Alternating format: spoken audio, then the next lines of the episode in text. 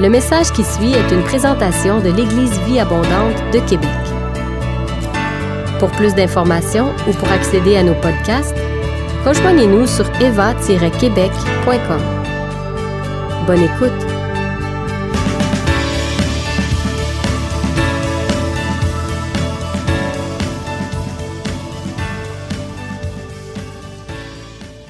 Je ne sais pas pour vous, mais pour ma part, euh, une des choses qui vient me plus le chercher dans ma vie, c'est l'injustice.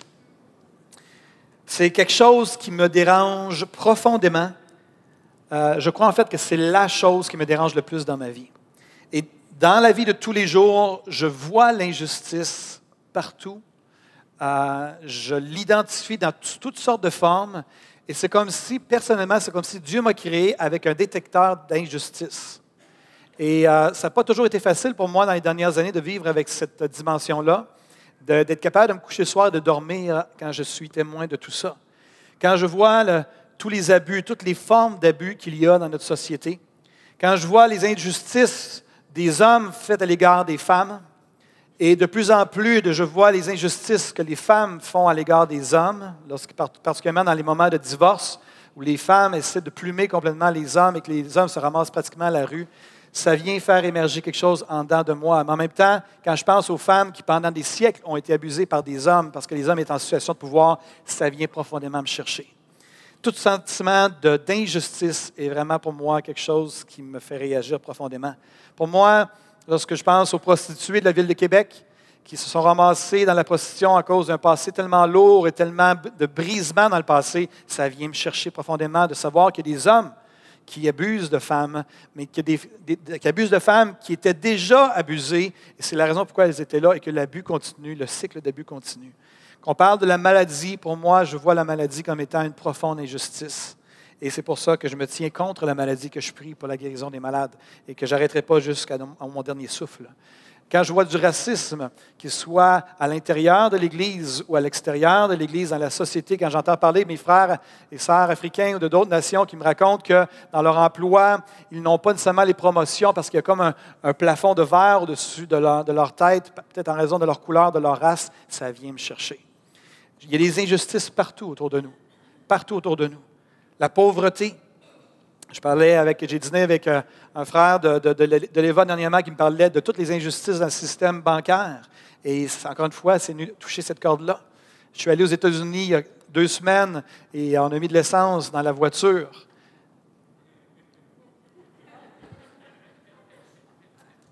Et il y a un profond sentiment d'injustice qui émerge dans ton cœur lorsque tu réalises que l'essence coûte 40% moins cher aux États-Unis. J'ai fait le calcul jeudi avec toutes les, choses, c'est 40 moins cher. Je n'aime pas être témoin des injustices ni subir de l'injustice. Est-ce qu'il y a des gens qui sont d'accord avec moi qui n'aiment pas l'injustice? Ce qui me rassure, c'est que la Bible dit que la justice et l'équité sont la base du trône du Seigneur. Ça dit dans le psaume 89, 15, La justice et l'équité sont la base de ton trône, la bonté et la fidélité sont devant ta face. Dans Jérémie 22, 3, ça dit Pratiquez la justice. C'est Dieu qui parle. Ainsi parle l'Éternel. Pratiquez la justice et l'équité. Délivrez l'opprimé des mains de l'oppresseur. Ne maltraitez pas l'étranger, l'orphelin et la veuve. N'usez pas de violence et ne répandez point de sang innocent dans ce lieu. Donc, on voit le cœur du Seigneur qui nous dit, qui dit à son peuple, ne soyez pas des agents d'injustice, mais soyez des agents de justice. Dans Jérémie 33, 15, on peut lire en ces jours, et en ce temps-là, je ferai éclore à David un germe de justice. Il pratiquera la justice et l'équité dans le pays. Il fait référence ici, évidemment, à la venue de Jésus, qui venait de la descendance de David, que, Dieu a fait émerger un germe de justice parce que l'injustice régnait et il savait qu'il avait besoin d'avoir un germe de justice. Et comme on l'a mentionné, pasteur André Junior l'a mentionné, Heureux ceux et celles qui ont faim et soif de la justice, car ils seront rassasiés parce qu'il y a un jour qui s'en vient où on va célébrer ensemble dans le royaume. Il n'y aura plus aucune forme d'injustice. Ça va être terminé. Le jugement dernier, la Bible parle que le monde se dirige vers un jugement. Il va y voir que tous et chacun vont passer devant le trône de Dieu pour rendre des comptes pour les paroles, les actions et même les motivations qui vont avoir motivé les actions et les paroles des gens. Et il va y avoir un jugement. Et qu'est-ce qui va être l'élément essentiel de ce jugement-là? L'établissement de la justice. Et j'ai hâte à ce moment-là, parce que je sais que ce n'est pas dans ce monde que je vais voir mon désir de justice prendre, être complètement satisfait. Ça va être juste dans l'autre monde. Et c'est pour ça qu'on peut rendre grâce au Seigneur Jésus d'être venu nous sauver pour nous célébrer la communion. Parce que grâce à son sacrifice, lorsque venir le temps du jugement, mais on va être exempté de ce jugement-là parce qu'on est en Jésus. Et c'était le but de la venue de Jésus.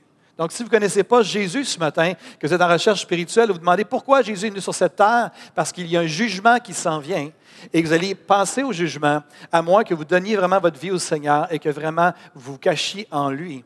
Parce qu'au moment de la justice, vous allez avoir des comptes à rendre pour votre vie. Mais vous pouvez être pardonné pour toutes vos iniquités et toutes vos injustices que vous avez pu commettre si vous l'acceptez dans vos vies. C'est vraiment le message de l'Évangile. Mais ce matin, j'aimerais parler de l'injustice, ou du moins d'un thème au niveau de l'injustice. J'aimerais vous amener dans un, dans un temps dans la Bible où il y avait, où l'injustice régnait partout. Et on a vu dans ma série sur les alliances que les prophètes, en fait, dans l'Ancien Testament, il y avait la loi qui était le barème, qui était la règle, qui était la mesure avec laquelle on évaluait si le peuple était obéissant ou désobéissant. Et le prophète, on a vu ensemble qu'il était le gardien de l'alliance. C'est-à-dire que si le peuple ne respectait pas la loi qui avait été donnée par Dieu et que le peuple se désobéissait, sortait de la loi, le, prophète était appelé à rappeler au peuple, vous êtes en train de désobéir, revenez dans la loi afin d'être béni, parce qu'il y avait la bénédiction qui découlait de l'obéissance de la loi. Et ce matin, j'aimerais qu'on puisse aller voir courtement le prophète Habakkuk, qui vivait dans un contexte de profonde injustice. Le livre d'Habakkuk est une visite dans l'intimité de la vie de piété d'un prophète. Dans l'Ancien Testament, il y a deux livres prophétiques où on voit les états d'âme vraiment du prophète dans sa vie personnelle. Il y a Habakkuk et il y a Jérémie. Et Habakkuk est vraiment particulier. C'est un tout petit livre de trois pages. C'est sûrement dans la partie de vos Bibles où les pages sont collées encore depuis que vous l'avez acheté. Euh, mais euh, ça devrait bien aller. Je devrais vous aider à y voir plus clair. C'est rare qu'on ait accès aux états d'âme des prophètes. Et dans celui-là, on va vraiment accéder au cœur du prophète, du gardien de l'Alliance, qui est Habakkuk. Habakkuk questionne, réagit, il re-questionne, il se positionne alors qu'il est témoin de toutes sortes d'injustices autour de lui. Et il va commencer son livre en disant ceci. Pourquoi, Seigneur, me fais-tu voir de telles injustices? Peux-tu rester indifférent à nos tourments?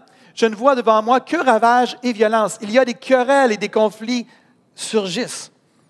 Et la réalité, c'est que du temps d'Abacuc, qui était un prophète en Israël, il voyait l'injustice partout, dans toutes les sphères de la société, dans toutes les couches de la société. Il y avait les rois qui, vivaient de façon injuste, qui n'étaient pas des rois selon la loi. Il y avait, et juste donner une idée, est-ce que tout le monde se rappelle de l'histoire de Naboth dans l'Ancien Testament, avec Akab et Jézabel? Akab désire avoir une vigne il désire avoir une terre. Il demande à Akab, il dit, écoute, on va faire un échange. Je t'achète ta terre et juste à côté de mon palais. Puis après ça, je vais t'en donner une meilleure. Puis là, le, Naboth de répondre, non, non, non, je ne te donnerai pas. Je ne me débarrasserai pas de la terre de mes, de mes arrières, de mes descendants, pas de mes descendants, mais euh, mes ancêtres, merci. De mes ancêtres, je ne donnerai pas. Puis ça dit qu'Akab est retourné dans son palais, puis s'est couché sur le lit, puis il ne voulait plus manger parce qu'il boudait, parce qu'il n'avait pas eu ce qu'il voulait. Puis finalement, Jézabel a dit Je vais m'en occuper de ton affaire. Puis là, ils se sont arrangés pour accuser faussement Naboth, pour le faire tuer, pour prendre possession de. Ça, là, ça vous donne une idée un petit peu de ce que c'est un roi injuste. Un roi qui a le pouvoir, mais au lieu d'exercer la justice, il exerce l'injustice. Et tu ne peux rien faire contre ça. Les gens meurent, les gens sont Aussitôt que les gens viennent en opposition, on, s'en débarrasse afin qu'ils ne puissent pas faire de trouble. Ça nous dit entre autres de Manassé, qui, qui était un roi de Juda juste un petit peu avant Habacuc. Ça dit ceci, un résumé de sa vie, ben, pratiquement de sa vie. Manassé répandit aussi beaucoup de sang innocent, jusqu'à en remplir Jérusalem d'un bout à l'autre, outre les péchés qu'il commit et qu'il fit commettre à Juda en faisant ce qui est mal aux yeux de l'Éternel.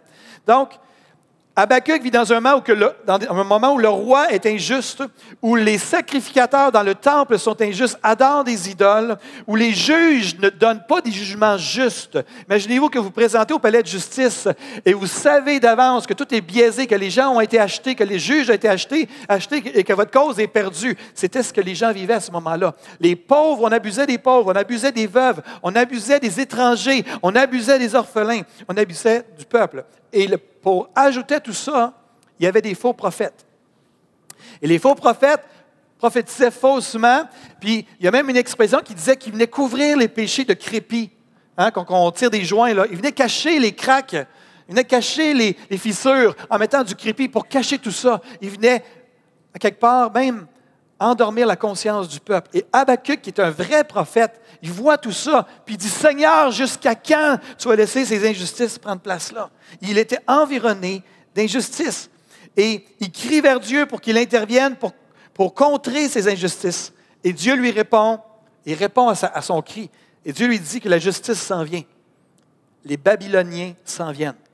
Et c'est eux qui vont venir, ils vont envahir le, territoire, vont envahir Jérusalem, vont détruire Jérusalem, ils vont prendre la population, ils vont s'en aller. Et ça nous dit qu'Abacuc, lorsqu'on lit son livre, les trois chapitres, est complètement déstabilisé par la réponse de Dieu.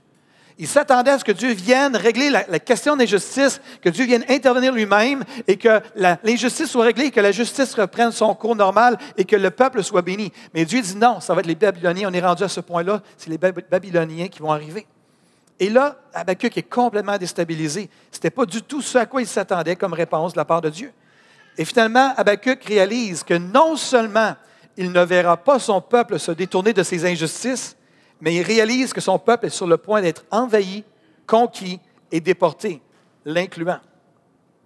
Habakkuk espérait que Dieu intervienne et que tout aille mieux, mais alors que Dieu lui parle, il réalise que les choses vont empirer pour ensuite, finalement, s'améliorer. Et à la fin complètement de sa prophétie, on retrouve dans Habakkuk 3 ceci, 16 à 19. Et c'est là qu'on va euh, s'arrêter ce matin. C'est la conclusion de, de sa prophétie d'Habakkuk. Il va dire ceci.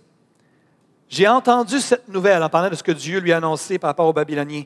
J'en suis tout bouleversé. Mes lèvres balbutient et mes os se dissolvent. Je reste là tremblant puisque je dois attendre tranquille. J'attendrai le jour de la détresse où l'ennemi qui doit nous assaillir attaquera le peuple. Autrement dit, il a bien compris qu'est-ce qui s'en vient. Il dit, mes, mes membres tremblent tellement que je sais ce qui s'en vient. Le verset qui suit, le verset 17, il va faire référence aux trois arbres qui euh, caractérisaient Israël à ce moment-là, qui étaient le figuier, l'olivier et euh, la vigne. Et il va parler des champs et des troupeaux en disant qu'il n'y aura plus ces dimensions-là, il n'y aura plus la richesse du peuple, que ça va disparaître. Écoutez bien comment il va dire ça. Car le figuier ne bourgeonnera plus. Il n'y aura plus de raisins dans les vignes en Israël. Le fruit de l'olivier trompera les espoirs et les champs ne produiront plus de pain à manger. Les moutons et les chèvres disparaîtront de leurs enclos, les, les bœufs de leurs étables.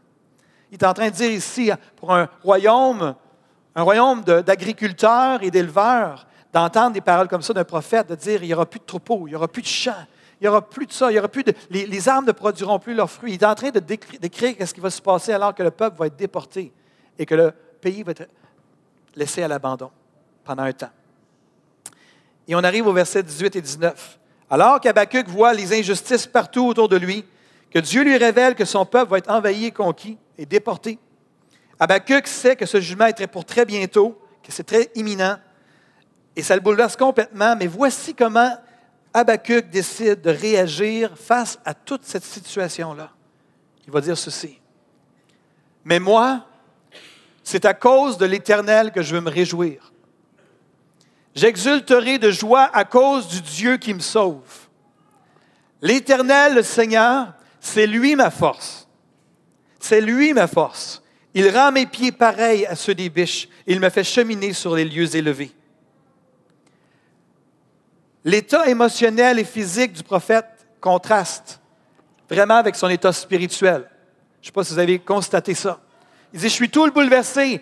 Ce n'est pas la réponse auquel je m'attendais. Ce n'est pas ce que j'espérais vivre dans les prochaines semaines et prochains mois. Mais voici ce que je décide. Voici ce que je décide. Quel sera l'état de mon âme? Sur quoi je veux fixer mon attention? Sur quoi je veux me donner? Je veux vraiment nourrir dans mon esprit. L'Éternel Seigneur, c'est lui ma force. Il rend mes pieds pareils à ceux des biches il me fait cheminer sur les lieux élevés. Il avait décidé que les circonstances extérieures n'étaient pas appelées à dicter son état intérieur. Habakkuk a non seulement décidé que le jugement à venir n'influencerait pas son état intérieur, mais il a décidé d'aller une étape plus loin en choisissant de se réjouir malgré les circonstances. Mais moi, c'est à cause, mais moi, mais, tout ça va arriver, mais moi, c'est à cause de l'Éternel que je veux me réjouir.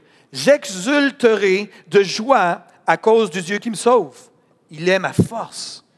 Tu es ma force et mon roc. Tu es ma force et mon roc. Je veux ma... Il y a quelqu'un qui a dit par rapport à cette déclaration qu'on a à l'écran présentement, nous avons là l'une des plus puissantes manifestations du pouvoir de la foi dans toute la Bible. Alors que tout était négatif, alors que ça, il aurait pu tomber dans les lamentations d'Abacuc, lamentations de Jérémie.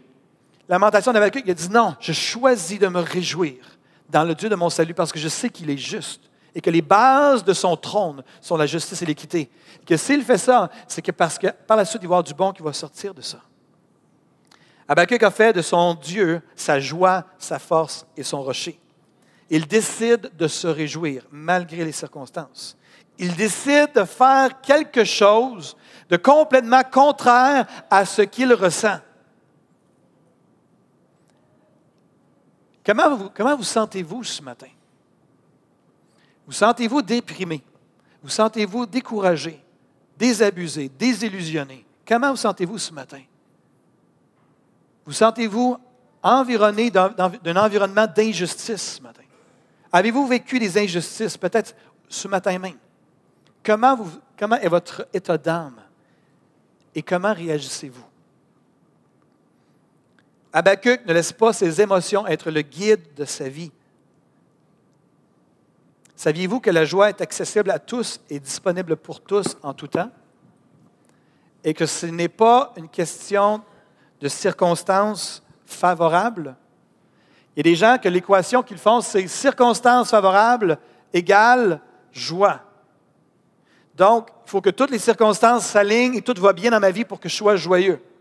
Alors que ce que le Seigneur veut nous apprendre, c'est peu importe les circonstances, tu peux être joyeux, joyeuse parce que tu as un Dieu qui prend soin de toi, que même si les, circonstances sont difficiles temporairement, que même si tu n'as pas le contrôle, de toute façon, c'est juste une illusion, le contrôle, que même si tu n'as pas le contrôle, je suis là, donc tu peux te réjouir. L'Éternel est ma force.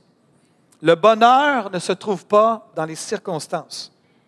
Souvent, j'enseigne à mes enfants euh, quelque chose et tout dépendant de leur âge, je savais que des fois, je leur enseigne cette chose-là, mais qu'ils ne comprennent pas, mais c'est en grandissant qu'ils comprennent ce que ça veut dire. Je leur dis ceci. Le plaisir, c'est une attitude, ce n'est pas une activité. Hein? Tout le monde comprend un petit peu la, dimension. C'est peu importe où, tu fais quoi, tu peux avoir du plaisir. Tu peux être dans une voiture en train de, de diriger vers Montréal pour un mariage et il n'y a pas de système de divertissement dans la voiture, il n'y a pas de télévision, il n'y a pas rien. Et on peut avoir du plaisir ensemble. C'est juste une question d'attitude que tu n'as pas besoin d'aller à la ronde pour avoir du plaisir. Tu n'as pas besoin d'avoir, de jouer à Fortnite. Je sais vous ne connaissez pas ça, les, les, adultes, là, à part les parents qui ont des adolescents. Si jamais il y en a qui avez des problèmes avec vos enfants avec Fortnite, venez nous voir, ma femme et moi, on va avoir des conseils à vous donner. Ça a été un défi dans notre, maison aussi. Mais l'idée ici, c'est que le plaisir est une attitude et non pas une activité. Et la joie, ce n'est pas l'aboutissement de parce que les circonstances vont bien, je suis joyeux. C'est une décision de cœur. C'est une décision de dire, je choisis de me réjouir. Peut-être que je ne sens pas la joie, mais le fait de choisir de, me réjouir, c'est le chemin qui nous amène vers la joie. Et qui nous amène à expérimenter, ça. À de nombreuses reprises, des frères et sœurs me disent, c'est épouvantable ce que j'ai eu dans ma vie, mais je suis dans la paix et dans la joie. Et souvent même, c'est une des sources de notre témoignage. Quand on se ramasse à l'hôpital, quand des frères et des sœurs se ramassent à l'hôpital en fin de vie et qui sont en paix alors qu'ils sont sur le point de quitter, les gens du corps infirmier souvent remarquent la différence par rapport aux croyants. Ils remarquent la paix. Ils remarquent la sérénité qui est là chez les croyants. Parce qu'on a un roc qui est solide. C'est la même chose par rapport à la joie. On peut se réjouir juste quand on a la victoire ou on peut se réjouir d'avance de ce que la victoire est assurée de toute façon. Mais ça, c'est de la foi. Je parle de la foi ici. Donc, on peut se réjouir parce qu'on ressent de la joie, ou on peut se réjouir alors qu'on poursuit la joie. Comment Habakkuk pouvait-il se réjouir alors que le pire était à venir? En fait, Habakkuk avait une perspective d'un prophète qui allait au-delà du moment présent et qui regardait plus loin que le moment présent, il regardait plus loin dans le futur. Il voyait déjà la restauration d'Israël et Dieu l'avait déjà mentionné à travers du prophète Jérémie qu'il y aurait une restauration. Donc, Habakkuk connaissait son Dieu. Et ça, retenez bien ça, je reviens dans quelques instants pour vous dans vos vies personnelles. Habakkuk connaissait son Dieu, c'est ce qui lui permettait de pouvoir se réjouir malgré les circonstances. La justice et l'équité sont la base de son trône. 1 Pierre 5, 7 dit, dans la parole vivante, j'aime tellement la parole vivante, à chaque fois que je la lis dans cette version-là, je trouve que ça prend tout son sens. Une fois pour toutes, déchargez-vous sur le Seigneur de tous vos soucis, sur le Seigneur de tous vos soucis, car il vous a pris en charge. Déchargez-vous sur lui de tous vos soucis parce qu'il vous a pris en charge. Vous pouvez vous réjouir maintenant, même si les circonstances sont difficiles, en disant, Seigneur, je ne sais pas comment tu vas me sortir de là, mais je regarde la situation, j'ai aucune idée. On vit, Christine et moi, présentement, une situation de ce genre-là. On ne sait pas comment il va s'y prendre, mais on décide de dire, Seigneur, on te fait confiance. Seigneur, on ne perdra pas notre joie parce que les circonstances ne vont pas comme on veut, mais on va s'attendre à toi. Seigneur, on décide de se réjouir en toi, pas dans, dans les circonstances. On se réjouit en toi. Puis on dit, Seigneur, tu es notre, es notre joie. Seigneur, tu es notre Seigneur. Amen. J'aimerais inviter les musiciens alors que je me dirige vers la, la conclusion de mon message. Mais moi, c'est à cause de l'Éternel que je veux me réjouir. J'exulterai de joie. J'exulterai de joie à cause du Dieu qui me sauve. L'Éternel, le Seigneur, c'est lui ma force. Il rend mes pieds pareils à ceux des biches. Il me fait cheminer sur les lieux élevés. Une biche, ça représente la force, la stabilité, l'agilité, la liberté, la beauté et la vitesse. Et j'ai fait une recherche, je n'ai pas réussi à trouver de vidéo pour montrer une vidéo de biche, à quel point c'est agile. Et ça parle ici d'une biche. Tu rends mes pieds pareils à ceux des biches et tu me fais cheminer sur des lieux élevés qui sont des lieux de protection, des lieux où on peut vraiment être, on a une perspective et tout ça. Et j'aimerais vous montrer une vidéo, si c'est possible, de fermer les, euh, lumières euh, euh, à ce moment-ci, Franck, s'il te plaît. Et je vais vous montrer, ici, vous allez voir un, il appelle ça un, c'est une sorte de bouc et regardez bien, là, il y a un loup qui veut manger les bébés boucs. Est-ce qu'on peut avoir le son, s'il vous plaît? On va le reculer aussi, s'il te plaît, Marie. On va reculer pour ceux qui comprennent l'anglais. C'est très court. Le. Ah, la suite la semaine prochaine. Merci.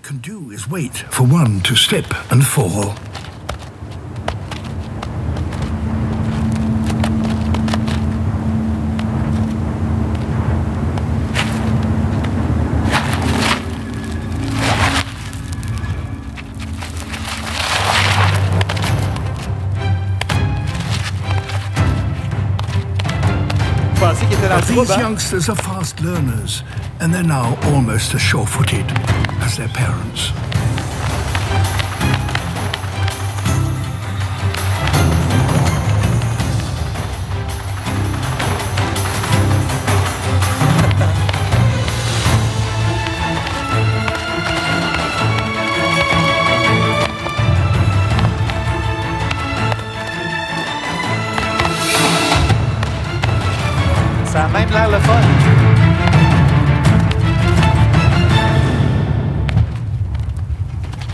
Toi, Monsieur Leloup. The fox will have to find its meal elsewhere.